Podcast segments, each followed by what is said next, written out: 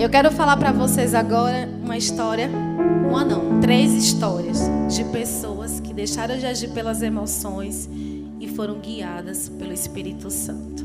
A gente já está encerrando porque eu não quero prender muito vocês aqui. Eu quero convidar é, três mulheres que eu amo, que a história de vida delas impactou e ainda continua impactando a minha vida. Quero chamar aqui na frente Christian, que é uma bênção do Senhor da dança, uma menina da dança, uma mulher de vinte e poucos anos, né, Cris? Christian tem uma história muito linda e você vai saber. Eu perguntei a ela, Cris, uma vez eu falei para ela, tá na hora de você começar a contar a sua história. Seja bem-vinda a esse novo desafio. Quero convidar aqui Lila, uma pessoa que eu amo também, que eu conheço de muito tempo, uma amiga, uma irmã, uma pessoa assim que Deus botou no meu coração. E a gente tem cada vez mais andado juntas em propósito. Quero convidar aqui Goi, Gorete. Menina, eu não estava te reconhecendo. Eu falei, olha, que luxo. Goia é uma amiga, uma pessoa assim que. Uma mulher de Deus, tem me ensinado tanto. Andei tanto tempo junto com ela. Nos afastamos, ela foi morar em outra cidade, Deus trouxe de volta. E eu tenho orado para permanecer aqui, né? Amém. Que seja feita a vontade do Pai. Gorete tem uma história também de vida muito impactante. Talvez você se identifique com a história de alguma delas. Ou talvez a sua história de vida seja tão impactante quanto a delas. Mas eu quero te convidar agora a gente descobrir essa história no amor, para sermos juntas edificadas. Amém? Eu queria o microfone, tu pode trazer, Dadé, para mim? Pode sentar. Sentar uma aqui. Uma sentar nesse lado de cá para ter distanciamento. A outra lá. E eu sentar aqui. Olha só. Deixa eu puxar essa mesa para cá.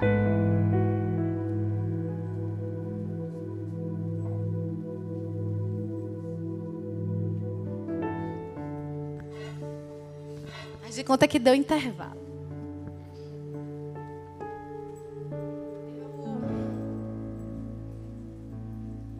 Falei assim, Deus, a palavra ela é mais fácil de ser absorvida quando a gente usa prática. Eu tenho algumas situações na minha vida que eu fico guiada pela emoção. Mas não é nada que vai impactar a sua vida. é verdade, eu estou sendo sincera. E aí eu fui orar e falei, Deus, como eu vou conduzir essa mensagem? E eu comecei a lembrar de pessoas que eu conheço que têm história de vida muito marcante. Eu quero começar, quem está com o microfone, Goi, né? Eu quero que Goi me conte a história dela, de uma forma, né? Mas ela vai, Deus vai usar ela. Amém. Você vai fazer as perguntas? Primeiro, não, primeiro você conta a sua história. Tá. A paz do Senhor, irmãs. É um prazer imenso estar aqui com cada uma de vocês. Né? Um amor grande. Eu queria estar abraçando cada uma de vocês bem apertadinho assim, porque eu amo muito.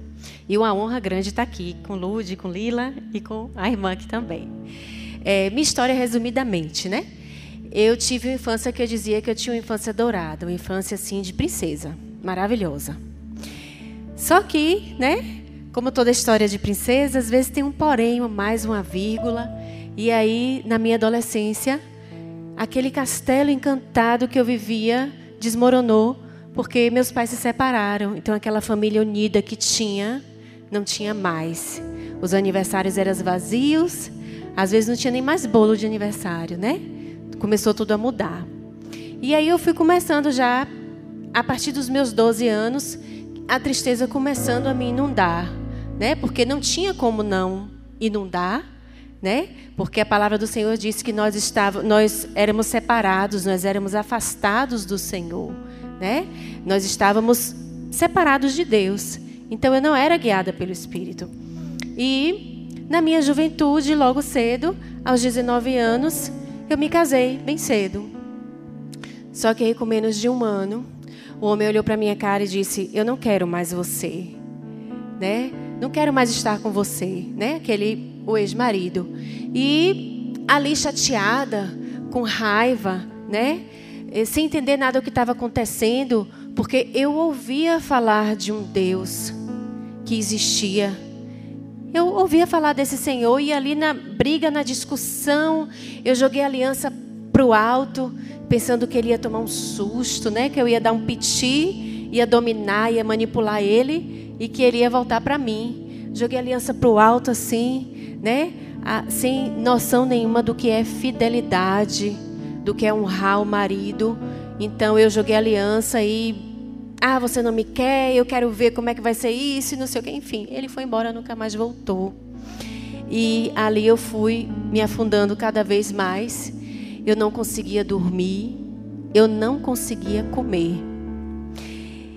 E, né, eu dizia que eu estava não no fundo do poço, mas no fundo do abismo, porque todo o meu chão tinha sido tirado.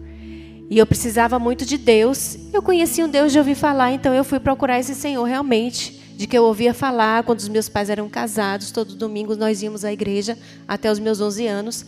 Então eu fui me ajoelhar e chorar e clamar para esse Deus. E, né, como a palavra do Senhor é bondosa, diz que o Senhor nos ama. E aí esse Senhor, ele realmente abriu os braços para mim. Tudo não. Contou a parte que, que você, né, recém-casada. Sim. Hoje, né, graças a Deus. Você tinha quantos anos na época que você divorciou? 20. Eu me casei aos 19, com 19 20 anos. eu já era uma mulher divorciada. Eu ficava envergonhada, o Senhor foi muito maravilhoso comigo porque o Senhor me deu uma palavra para me resgatar. Em Isaías 54, o Senhor dizia que ele se fazia o meu marido, o meu esposo, o que me protegia né? Ele dizia: Eu sou o que nunca mais vai te levar a você se envergonhar da vergonha da tua da viuvez da tua mocidade, porque eu dizia que eu era viúva de marido vivo. Eu me sentia assim, viúva de marido vivo, porque ele era vivo, eu via sempre às vezes ele frequentava a mesma igreja, a mesma faculdade, eu via aquilo me machucava. Mas o Senhor, né, que viu que tinha tantas feridas, o nosso Deus bondoso, e aquela ferida estava lá dentro. Desde a da adolescência tinha uma ferida ali nas emoções, né? E o Senhor, como a ferida estava lá no fundo, no profundo, era maquiada, né? Porque eu vivia muito de aparência, eu vivia sorrindo, eu vivia em festas, de aparência de alegria. Mas o Senhor conhece o nosso coração, Ele não vê a aparência. As pessoas veem as nossas fotos lindas no Instagram, a nossa casa, a nossa aparência, a nossa roupa, mas o Senhor conhece dentro de nós. E o Senhor, Ele abriu toda aquela ferida que tinha dentro de mim, doeu, né? Mas o Senhor me resgatou, Ele limpou, Ele cuidou de mim como um pai, como um marido que cuida, e Ele nunca mais me abandonou, ainda que, né? Porque eu não tinha confiança em Deus, ainda que às vezes eu precisasse caminhar ainda mais uma légua, ainda de novo para o Senhor me resgatar, o Senhor jamais me abandonaria. E eu vivi né? De glória em glória, sempre buscando ao Senhor, sempre buscando pela misericórdia de Deus, Ele me atraindo para Ele. E Deus me deu uma nova família. Hoje eu sou casado. O meu marido, ele está sempre comigo, né? Buscando ao Senhor juntos, orando juntos, na caminhada juntos. E hoje eu tenho uma filha também que é adoradora do Senhor. Amém. Glória a Deus. Pode falar, Cris. Graça e paz, mulheres que brilham.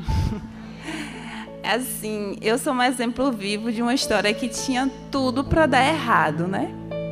Mas a misericórdia do Senhor, como ela é infinita, ela mudou a minha história. Aliás, ele estabeleceu a história que ele tinha escrito para a minha vida. Porque o diabo ele queria me dar uma, uma outra história, mas Deus, a história de Deus prevaleceu sobre a minha vida. E assim, os meus traumas começaram antes mesmo de eu nascer, né? Porque a minha mãe, ela foi uma mulher muito ferida. O diabo assim castigou muito as emoções da minha mãe, mas eu não estou aqui para falar a história da minha mãe, eu quero contar um pouco da minha história. E assim, eu fui fruto de um terceiro relacionamento dela, do qual ela já, vinha com quatro filhos do segundo relacionamento. E ela conheceu meu pai, e o meu pai fez ela entregar os meus irmãos para o, pai deles. E quando ela engravidou de mim, é, ele disse que se eu fosse uma menina, que ela ia escolher ou eu ou ele. E que se ela. É, e naquela época não existia ultrassom, não existia nada, né? Esses, esses recursos. Então, assim, ela viveu nove meses de angústia. Ou seja, me rejeitando, pedindo a Deus que eu fosse, mesmo sem entendimento, que eu fosse um menino, para que ela não perdesse é, o marido, né? Mas Deus ele é maravilhoso e ele sabe de todas as coisas e é a vontade de Deus que prevalece, não é a vontade do homem. E quando eu nasci, ele disse que era para me deixar no hospital. E por muito pouco minha mãe não não me deu para adoção, né? Porque como ela já tinha entregado quatro filhos, ela não queria, né, perder outro relacionamento por causa de filhos. E aí chegou uma mulher assim de, aparentemente de muitas posses, e queria me adotar. Só que ela não me deu porque ela ficou com medo, porque naquela época existia muito, muito tráfico né, de criança para venda de órgãos. E ela ficou com medo disso acontecesse comigo, né? Daquela mulher tá querendo me, me, me pegar para vender os meus órgãos. E aí ela me levou para casa. E aí começou-se né, uma vida de sofrimento dela e minha, porque o meu pai me rejeitou ele não me registrou, ele ficou tuberculoso, minha mãe cuidou dele e, e quando ele ficou bom, ele largou a minha mãe pela melhor amiga dela, que frequentava a casa dela.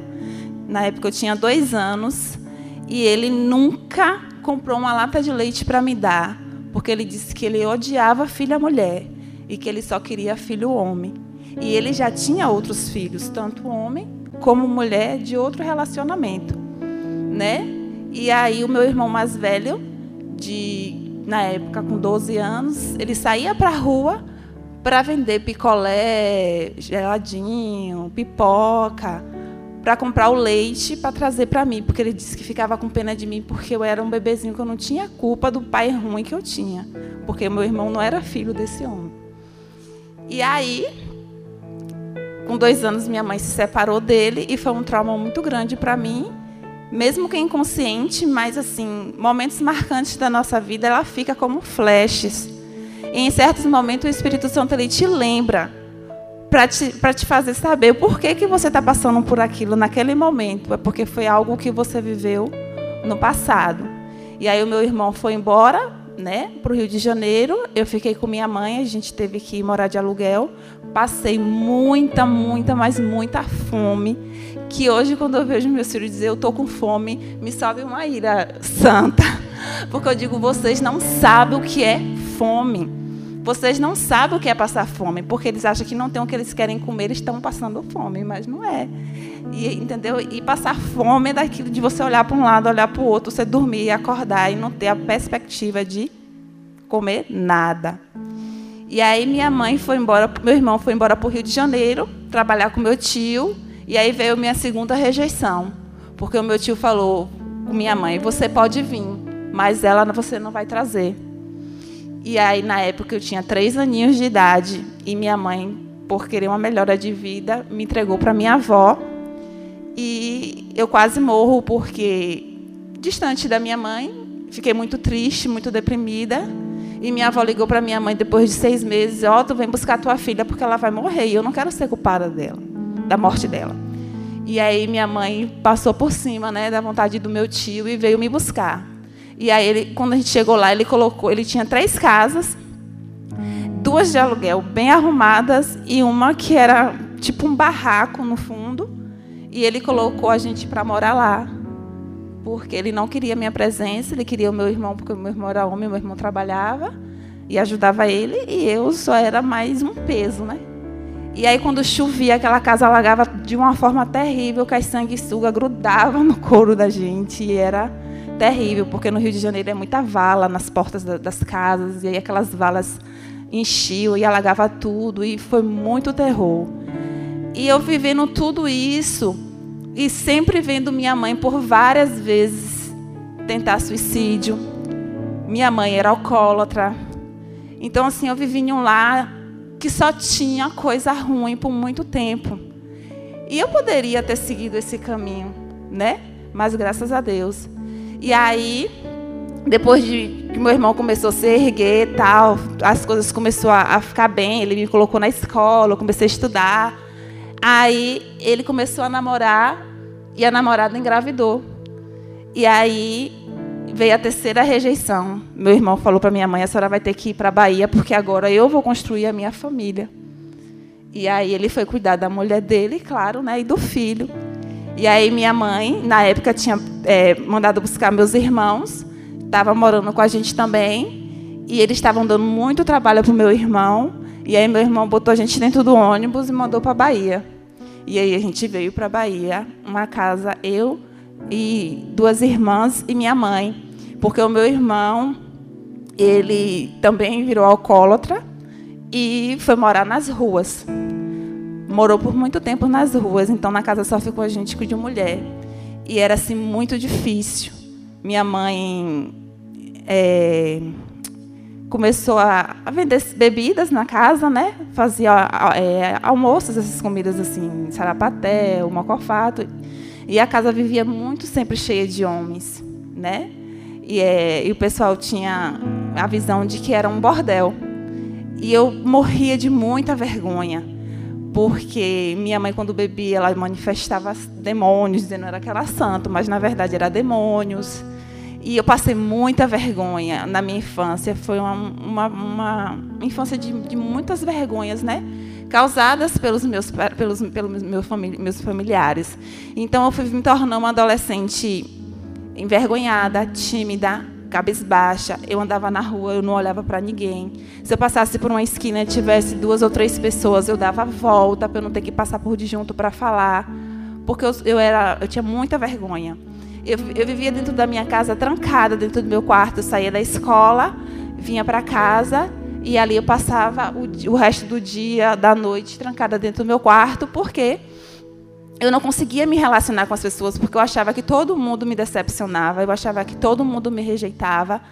E e aí, sem contar do trauma, né, de que eu vivi da minha paternidade, do meu pai não ter me rejeitado, não ter me, me assumido, porque não foi só o fato dele é, me rejeitar, foi o fato dele não me reconhecer como filha. Então, quando tinha os, as matrículas na escola que perguntavam o nome do pai, da mãe, que falava pai desconhecido, aquilo era muito, muito marcante na minha vida. Aquilo me feria muito, porque eu conhecia o meu pai. Eu não era filho de qualquer um. Eu tinha um pai, mas o meu pai, ele não, não, não me, não me reconheceu como filha. E aí, quando eu chegava nas clínicas, nome do pai, nome da mãe. Aí, pai desconhecido. Isso por muitos anos impediu meu relacionamento com Deus, porque eu, eu não tinha referência de pai. Então, eu não tinha Deus como pai. Eu tinha Deus como um um ser soberano, né, todo poderoso, que abençoava quem ele quisesse e cuidasse, cuidava de quem ele quisesse. Eu não me sentia parte desse, né, dessa família de Deus. E foi, foi muito, muito difícil, né? E aí, tanto que eu dizia, eu vou casar e eu vou ser mãe. Eu vou casar, não. Eu vou. É, quando crescer, eu vou, eu vou estudar, vou trabalhar, vou morar sozinha vou ser mãe solteira, porque eu quero ter um filho, mas eu não quero um filho homem. Eu só quero uma filha mulher. Porque assim como meu pai me rejeitou porque eu era homem, eu também não quero ter filho homem, eu quero ter uma filha mulher. E aí, Deus mais uma vez veio e mudou a minha história, né? Para uma história bem melhor. Ele me deu um casamento, meu marido é uma bênção na minha vida, é uma referência para mim de pai, de marido, de cuidador né? É, para mim é o melhor homem que existe na face da terra. é, e assim, depois eu vim entender, né? Que Deus estava iniciando um processo de tratamento, de cura na minha vida, porque primeiro veio as feridas. E agora começou a vir né, a cura do Senhor sobre a minha vida. Ele me deu meu primeiro filho, menino. E aí eu falei, Deus, agora, tudo bem, o Senhor não me deu uma menina, mas no segundo o Senhor me dá uma menina. Aí veio o segundo, um menino. Aí eu falei, ô oh, pai, dois meninos? É, mas como o senhor vai me dar três, o último tem que ser uma menina. E aí veio o terceiro, outro menino. e aí eu comecei a entender que, esse, que isso que Deus estava fazendo na minha vida era restituindo todas aqueles, aquelas rejeições que eu tive do meu pai, do meu tio, do meu irmão, né? E aí Deus foi é, restituindo essa minha, nessa minha área de referência de, de, de homem na minha vida. Foi, começou com o meu marido e depois com os meus três filhos, que eu amo de coração. E hoje eu entendo porque Deus não me deu uma filha mulher. Porque talvez se Ele tivesse me dado, eu ia causar nos meus filhos aqueles traumas que, que foram causados em mim. Né? Eu ia começar a amar mais a minha filha do que o meu filho, porque eu ia é, descontar nele aquele sentimento que o meu pai é, causou em mim, né? Mas como Deus, ele é Deus, o Espírito Santo, ele é perfeito, ele faz tudo certo. Por mais que a gente não entenda a prova que a gente está passando, a luta que a gente está vivendo, a gente está num quarto escuro, a gente não está vendo nada. É luta para todo lado, mas de repente acende uma luz e você começa a enxergar tudo na sua vida, tudo ao seu redor, e você começa a entender o porquê que você precisou passar por tudo aquilo na sua vida. Glória a Deus. É forte. É Espírito Santo mudando história, é Deus entrando, é a Trindade. É uma coisa que ela não falou, mas que quando ela me contou marcou muito para mim, foi ela dizer que ela trabalhava no supermercado e que o pai dela ia lá fazer compras. E ela trabalhava no caixa. E ele passava no caixa do lado, ele sabe, ah, passava no seu caixa. Porque como eu não, eu não lembro da fisionomia do meu pai, ele sabia quem eu era. Eu passava todo dia pela porta da oficina que ele trabalhava, ele me via passar, ele ia no supermercado que eu trabalhava, ele passava no meu caixa, mas ele não falava comigo, ele não se identificava.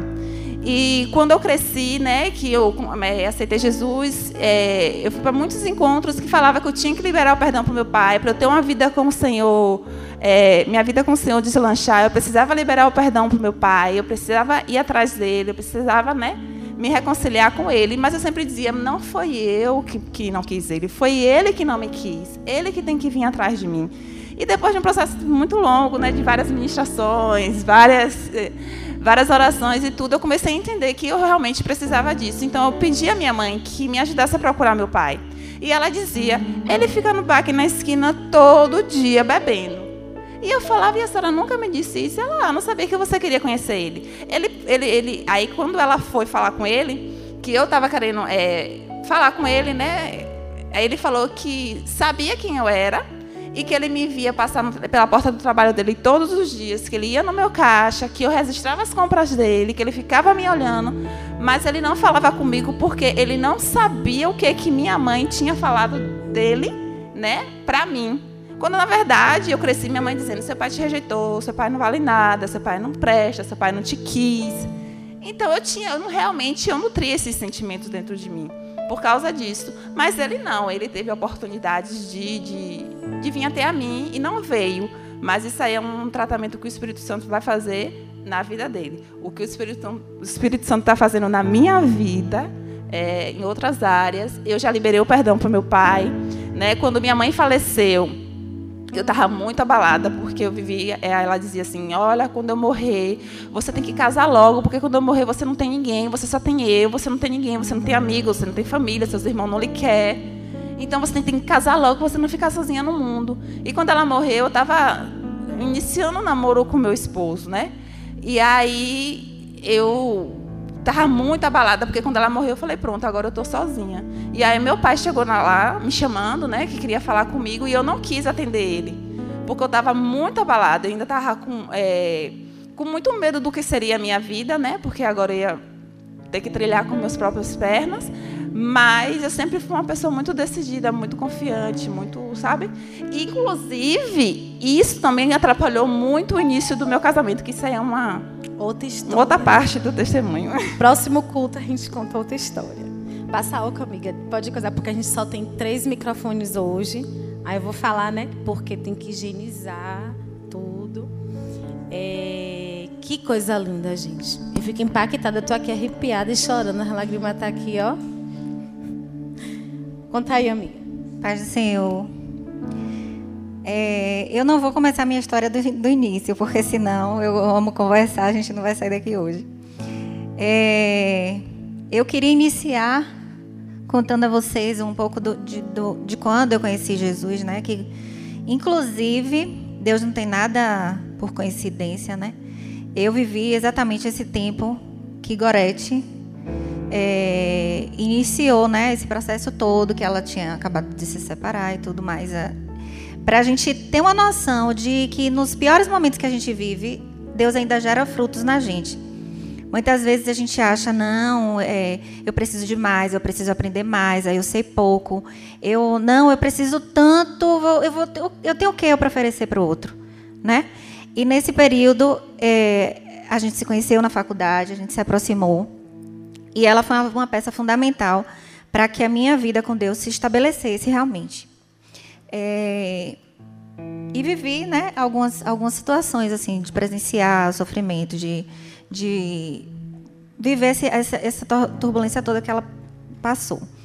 Enfim, conhecia Jesus, só que também tinha uma relação meio estremecida é, com afetos, que com o passar dos anos eu percebi que não, eram só, não, era, não era só com meu pai, era com minha mãe também, por conta da imaturidade deles, por conta do relacionamento é, é, pouco estabelecido, né, pouco firmado entre eles, por princípios quebrados e tudo mais, é, acabei que eu tive vários processos também de me aproximar e de me afastar do Senhor, porque eu achava que por qualquer coisa que eu fizesse de errado, o Senhor já não me aprovaria mais. Então, aquilo era motivo suficiente.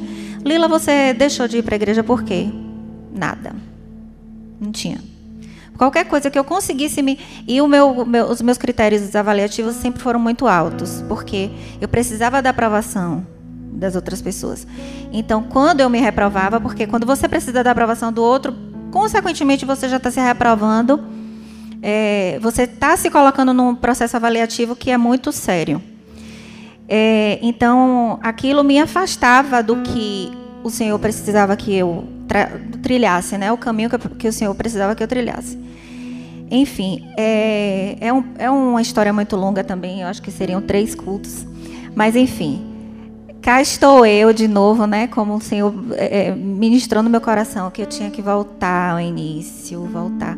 E cada dia ele une mais, porque quando eu conheci Gorete, depois eu conheci Gorete, conheci Lude, conheci as meninas que estão ali também, que foi da mesma época.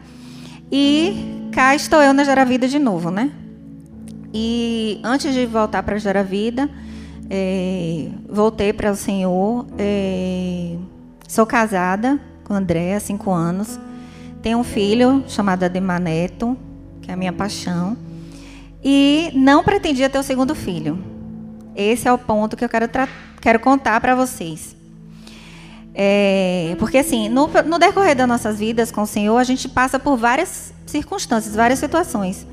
É, como eu, eu, eu ouvi esses dias, o processo de crescimento, de evolução da nossa vida com o Senhor, ele não é estático, não é no conforto, né?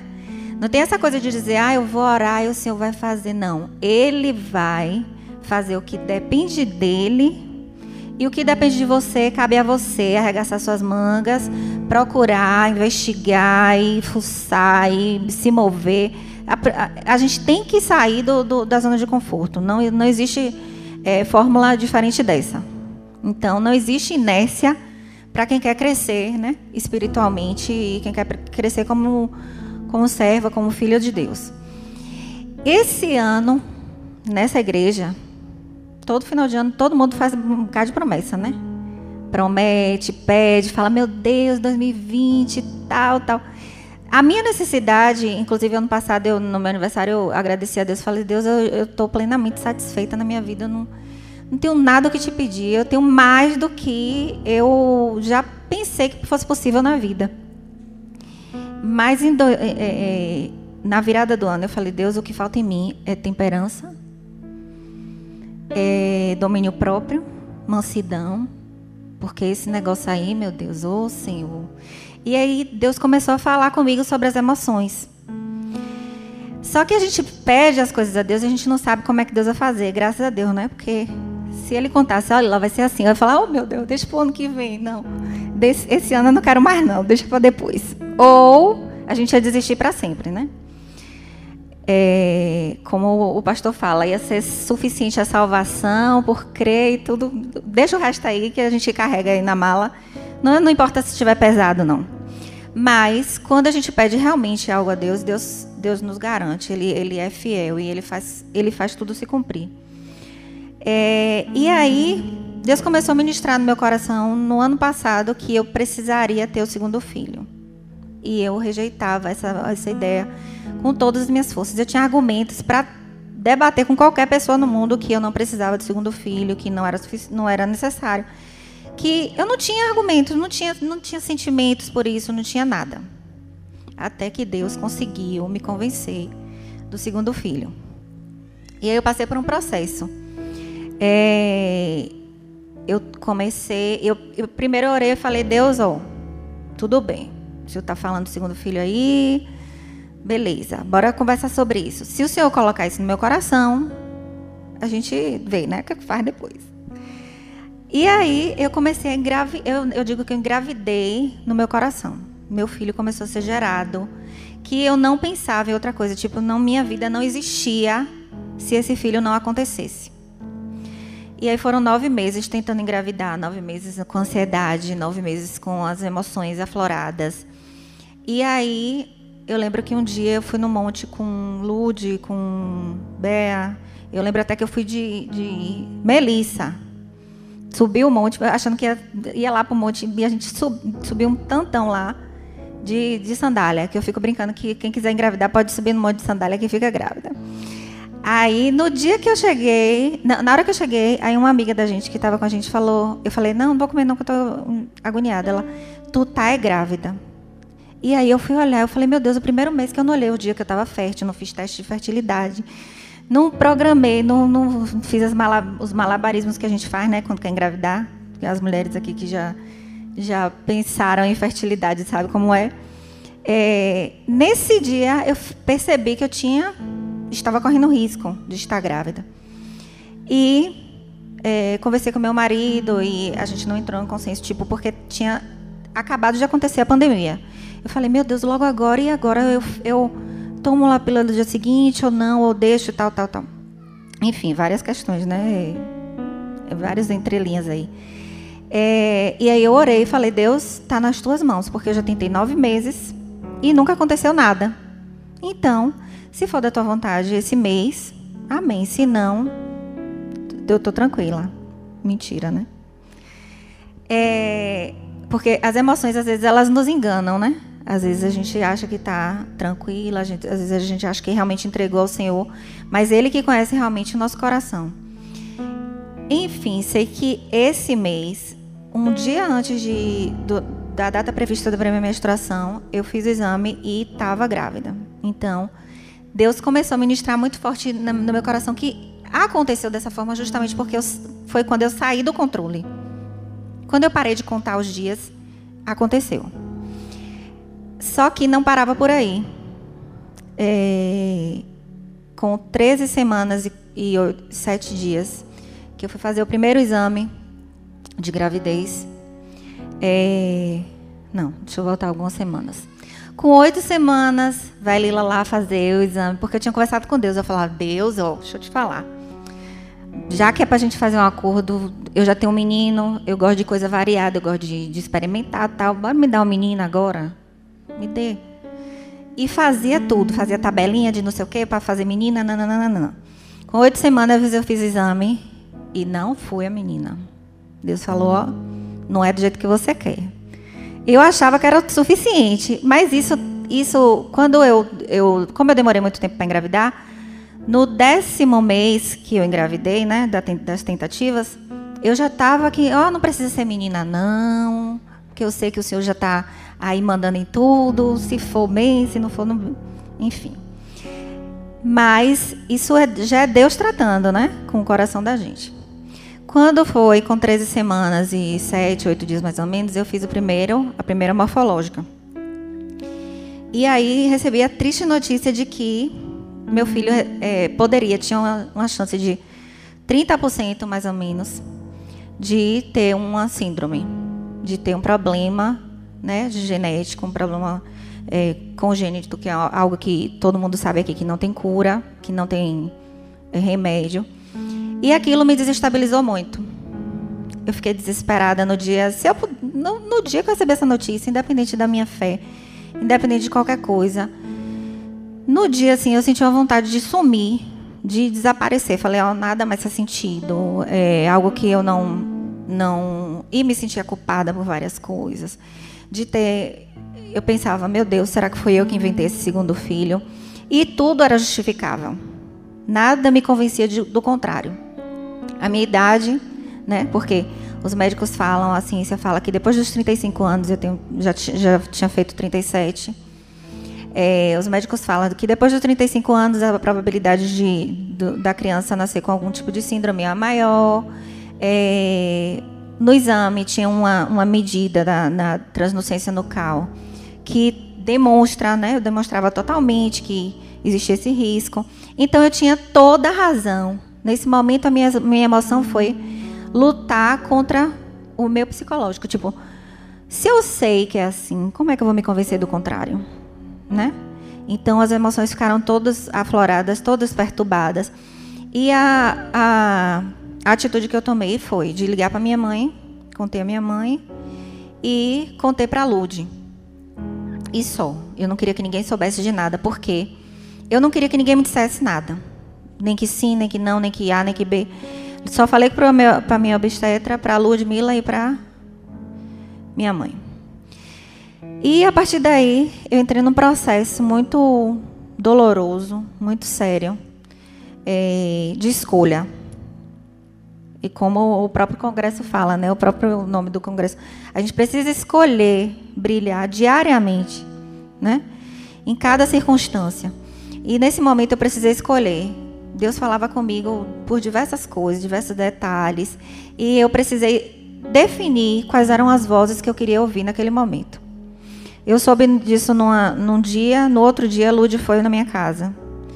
E no, no dia que a Lud chegou na minha casa, que a gente orou, que a gente chorou, que a gente sofreu junto, é, Deus já tinha, já tinha ministrado no meu coração de que eu precisava decidir qual a voz que você escuta, o que é que você escolhe crer, né? Porque a própria Bíblia fala que é impossível agradar a Deus sem, sem que a gente tenha fé, né? Sem fé é impossível agradar a Deus. Então eu precisava me, me direcionar, me disciplinar a ter uma fé inabalável naquele momento. Independente de qualquer número, independente de qualquer exame, independente de qualquer laudo, independente de qualquer coisa. E foi assim que eu me posicionei. Quando o Lud me falou, Lila, você quer fazer o quê, Lila? Eu falei, Lud, eu não quero saber de diagnóstico nenhum.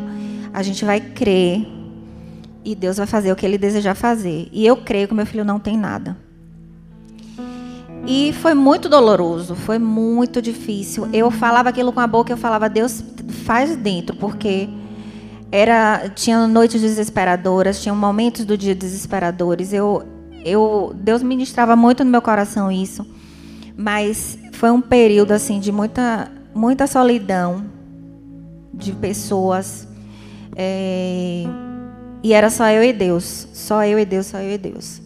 Então, assim, é, tive, tive alguns momentos que, mesmo escolhendo crer incondicionalmente, eu entrei em desespero por conta das minhas emoções. Um dia eu, tive um, é, um momento que minha cunhada Poliana também está grávida, né? É, Polly fez um exame, o mesmo exame que eu tinha feito, e eu, tipo, já estava decidida. Meu filho não tem nada, independente de exame, meu filho vai nascer saudável, o Senhor é maior do que tudo e tal, tal, tal. E aí, quando eu encontrei com Polly, no, no local onde a gente trabalha, eu ia passando pela porta da loja dela, aí o Espírito Santo falou: não entre. Aí alguém me chamou, eu entrei. Na hora que eu entrei, minha mãe chegou da frente da loja, na, na parte que eu estava, e colocou o exame que Paulina tinha feito. Eu só tinha perguntado, Paulo, e aí? E Bianca? Não, Leila, tudo tranquilo, tá tudo saudável. Aí eu fiquei no meu coração, glória a Deus, oh meu Pai, obrigado, Senhor, porque o Senhor faz tudo perfeito e tal, tal, glorificando a Deus. Na hora que eu vi aquele exame lá, eu falei, não, eu vou olhar. Vou olhar porque eu quero ver a diferença de Bianca para José. Quando eu peguei, a diferença era gritante, gritante, gritante. Quer dizer, eu tinha me convencido, apesar do exame do meu filho e o exame de Bianca, distanciava mais ainda a normalidade do exame do meu filho.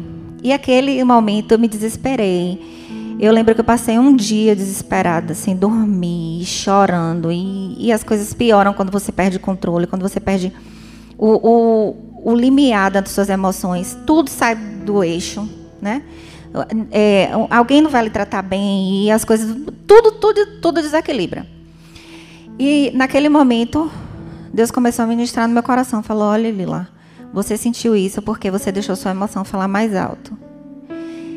E Deus tem, tem falado muito comigo a respeito disso.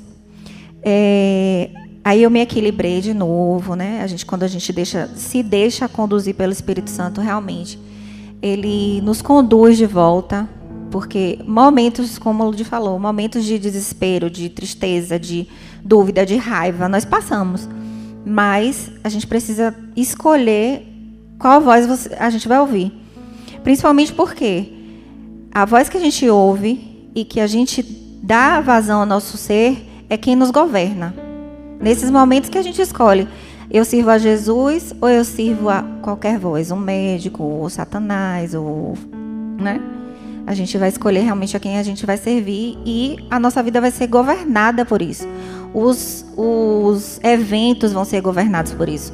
Se são eventos de milagres, vão ser governados por isso. Se são eventos de dor, de sofrimento, de lamúria, a gente também faz essa escolha, inconscientemente ou não. É, eu sei que passaram várias semanas e várias semanas nessa situação. E, e eu cheguei num ponto assim de confiança tão grande de entrega tão grande das minhas emoções ao Espírito Santo que eu lembro que tem uma vez à noite que eu acordei e falei: não, eu não estou normal. Gente, eu não estou sentindo medo. O que é isso? Não, Lila, não é você. Não, isso não existe. Ó, você está embriagada, você está fantasiando que isso pode ser real. E aí eu fui orar e Deus falou: Lila, o tempo inteiro eu te mostro na Bíblia te falo da paz que excede todo entendimento. Agora que tu está vivendo, tu está querendo saber o quê, minha filha? Hora dessa. Então, é, eu, eu consegui chegar num equilíbrio que é, foi sobrenatural. E quando chegou na, é, é no, dia desse exame, o médico me deu duas opções: de fazer um exame invasivo e um exame de investigação no meu sangue, que não era definitivo, não era é, não era o diagnóstico do, do, do feto em si. E eu recusei fazer todos os dois exames, porque eu não queria colocar. Primeiro, que o primeiro não ia me dizer nada, e o segundo poderia colocar em risco meu filho. E eu falava: não, tá tudo certo, Deus me deu, eu não queria, o Senhor de depositou ele no meu coração, depositou ele na minha barriga no dia que ele quis, e ele tá aqui, vai ser do jeito que o Senhor desejar. No exame seguinte, é, eu cheguei no, no hospital, Lud foi comigo, minha mãe foi comigo, André foi comigo. E quando eu, a gente entrou na sala, o médico, vocês, vocês não quiseram fazer o exame? Eu falei, não, eu vi ver José só hoje. Aí ele falou, ele já estava tão, né, envolvido naquela situação, ele falou assim, não, mas isso não significa que o exame vai dar errado de novo, não. Não significa não, tá bom. É, e a, as análises que ele fez nesse segundo exame detectaram que José não tem nenhuma alteração física, não tem nenhuma alteração genética, não tem.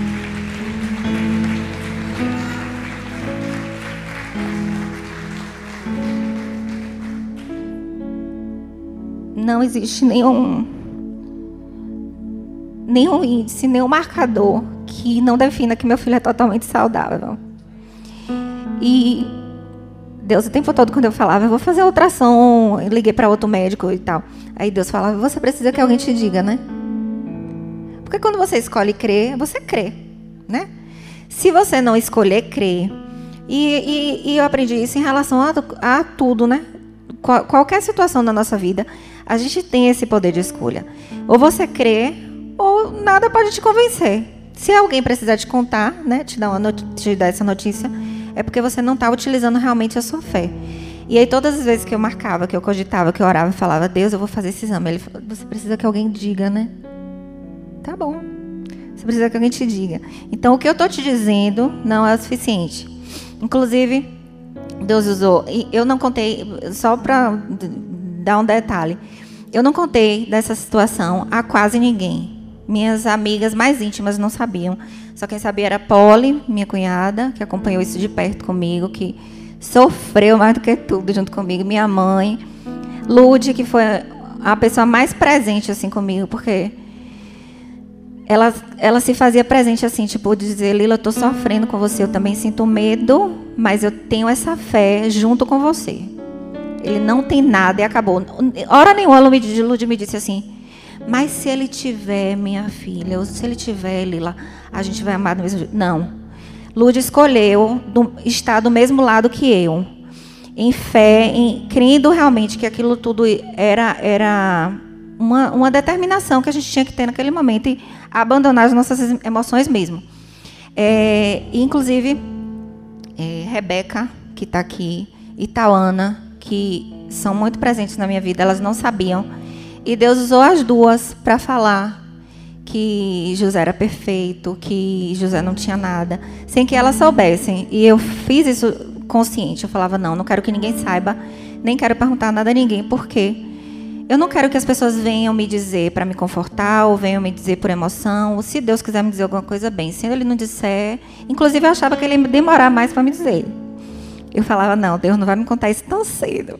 Mas, para a glória do Senhor, é, ele me ensinou muito. Eu digo, eu digo para as pessoas da minha família, porque até hoje pouquíssimas pessoas sabem que, na verdade, José nunca teve nada. Quem tinha que ser sarado era eu, né? E o aprendizado desse, desse, dessa situação foi e é em relação às minhas emoções, realmente. Porque você tem que escolher o que é que você vai, vai, vai querer, como é que você vai conduzir a situação em todos os momentos. Então, eu não queria que ninguém me afagasse, ninguém me agradasse, nem que nada fosse maior do que a voz do Senhor naquele momento na minha vida. E, para a glória do Senhor, foi eu e Deus, e eu aprendi muito com isso. Glória a Deus. É forte, igreja. Deus é lindo, Deus é fiel, Ele é tremendo. Eu quero que você se coloque de pé. A gente hoje ultrapassou o nosso horário. Quero pedir perdão por isso. Mas aqui tá três histórias reais. Três histórias verdadeiras. Contada por elas, sem mais nem menos. A programação agora era fazer umas perguntas para ela, mas eu não vou fazer porque eu acho que Deus foi muito suficiente em tudo que ele fez aqui nesse momento. E eu quero te convidar a juntas. Vem aqui na frente. Todas mulheres que estão aqui ainda. Se coloca aqui no espaço, né? Afastadas uma da outra. E vamos nesse momento orar.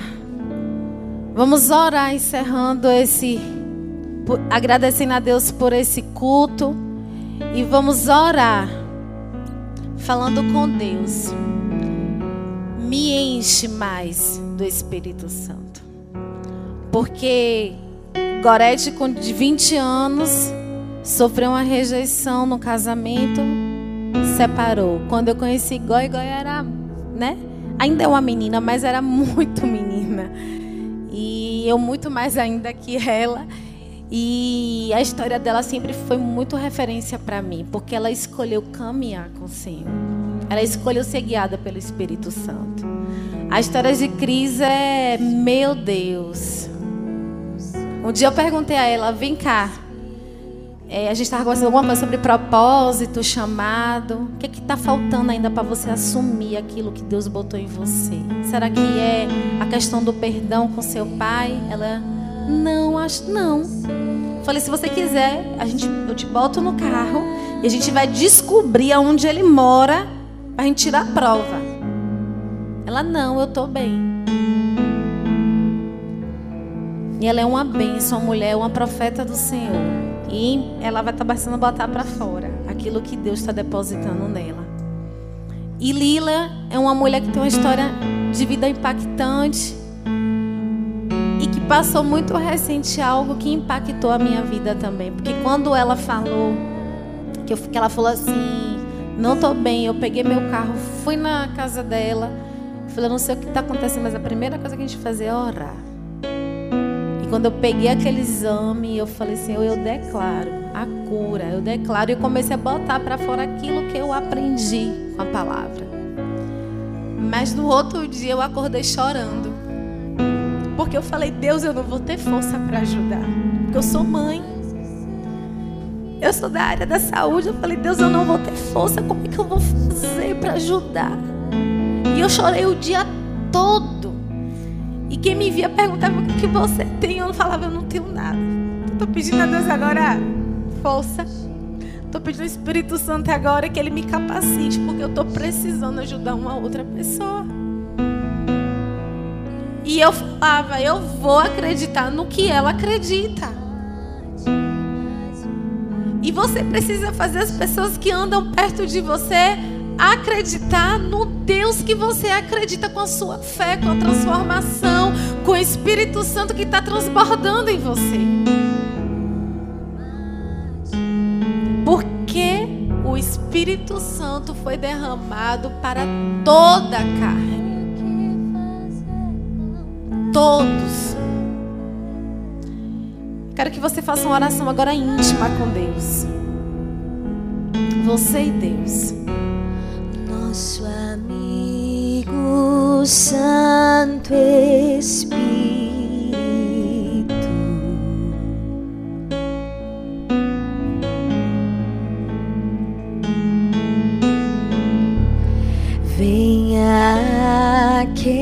aquecer os corações.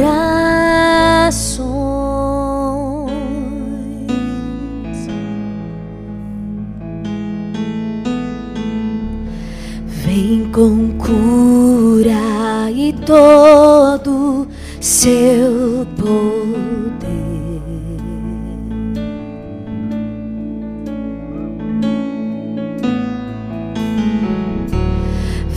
manifestar os teus sinais.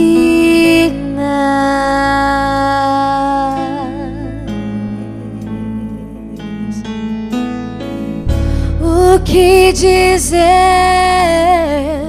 o que fazer quando ele vem?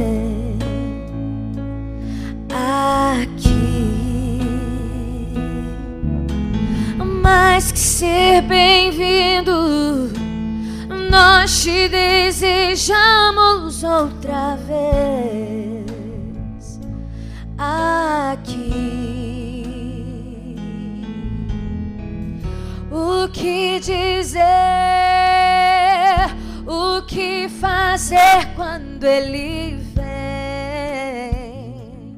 aqui? Mais que ser bem-vindo, nós te desejamos outra vez aqui.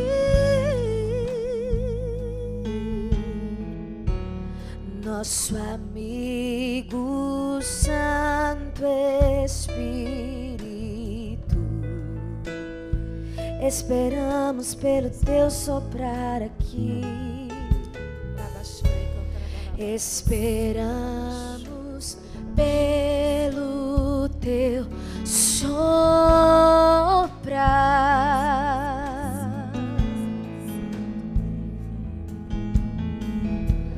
Com teu óleo venha nos ungir. Vem com teu fogo teu fogo vem nos batizar.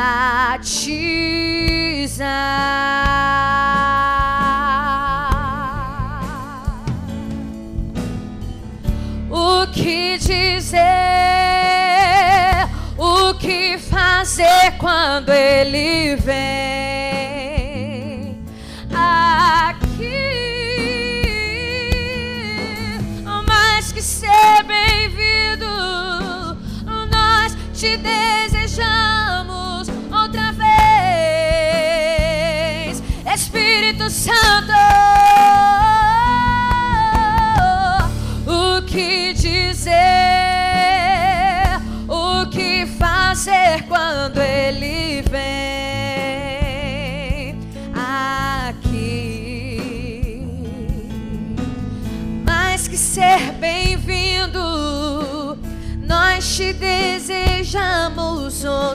vez aqui.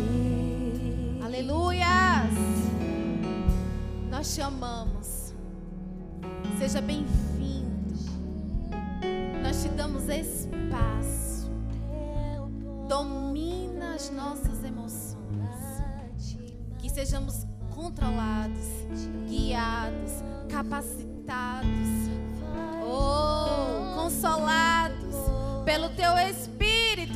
Rabachoias. Derrama, Deus, algo novo em nossas vidas. Nós pedimos, faz de novo, faz de novo. Fale com força. De novo, faz de novo.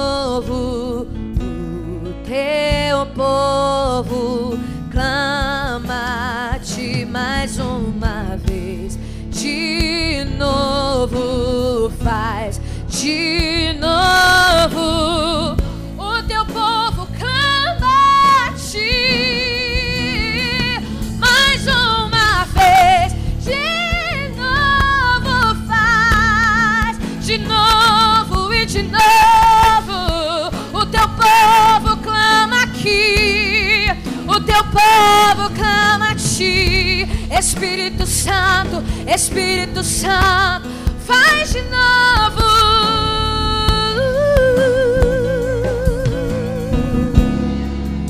Amém. Glória a Deus. Estou embriagadas. Porque a palavra fala que precisamos andar embriagadas é pelo Espírito Santo. Você vai sair daqui hoje fazendo uma nova história. Você vai sair daqui hoje tomando novas atitudes. Vai ter dias que você pode errar, mas não deixe o erro virar uma rotina, porque o Espírito Santo está te capacitando a você viver todos os dias em constância, porque a minha carne é inconstante, mas o, me- o Espírito Santo que habita em mim, ele é constante. Escolha o Espírito Santo. Escolha brilhar. Agora brilhe a glória do Senhor na sua vida. Uma salva de palmas para o Senhor.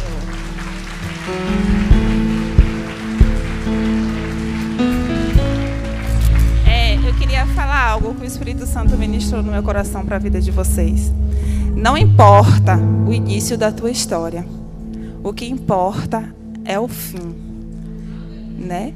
Ela pode até ter começado de uma maneira ruim, mas nós cremos que ela terá um final feliz.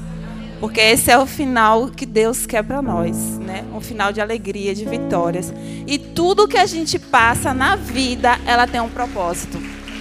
Pode ser bom, pode ser ruim, mas tem o propósito. E quando a gente descobre o propósito de Deus na nossa vida, a gente entende por cada dor que a gente viveu, por cada luta que a gente lutou, por cada batalha que a gente travou, era Deus nos fortalecendo, Deus nos capacitando, porque aquilo que não nos mata nos faz mais forte.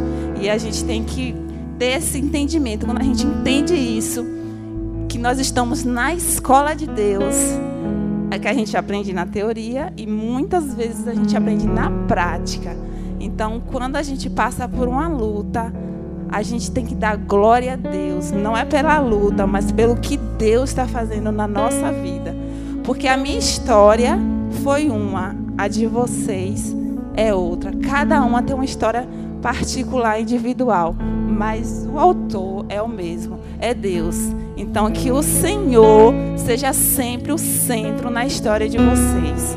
Por mais que seja difícil, por mais que seja impossível, você olha e fala assim: eu não tenho como sair dessa situação, porque foi isso que aconteceu comigo.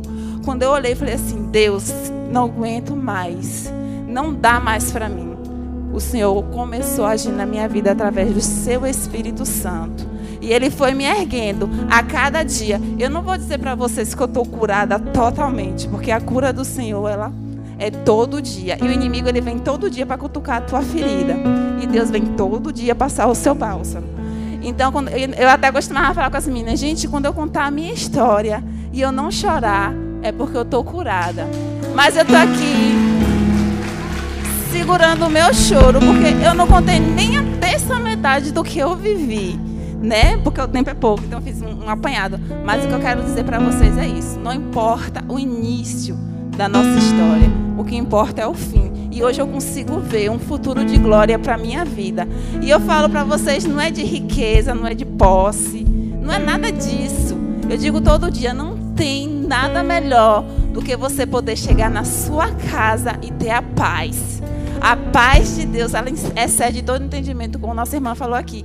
E você chegar na sua casa e você olhar, você ter um lar de paz.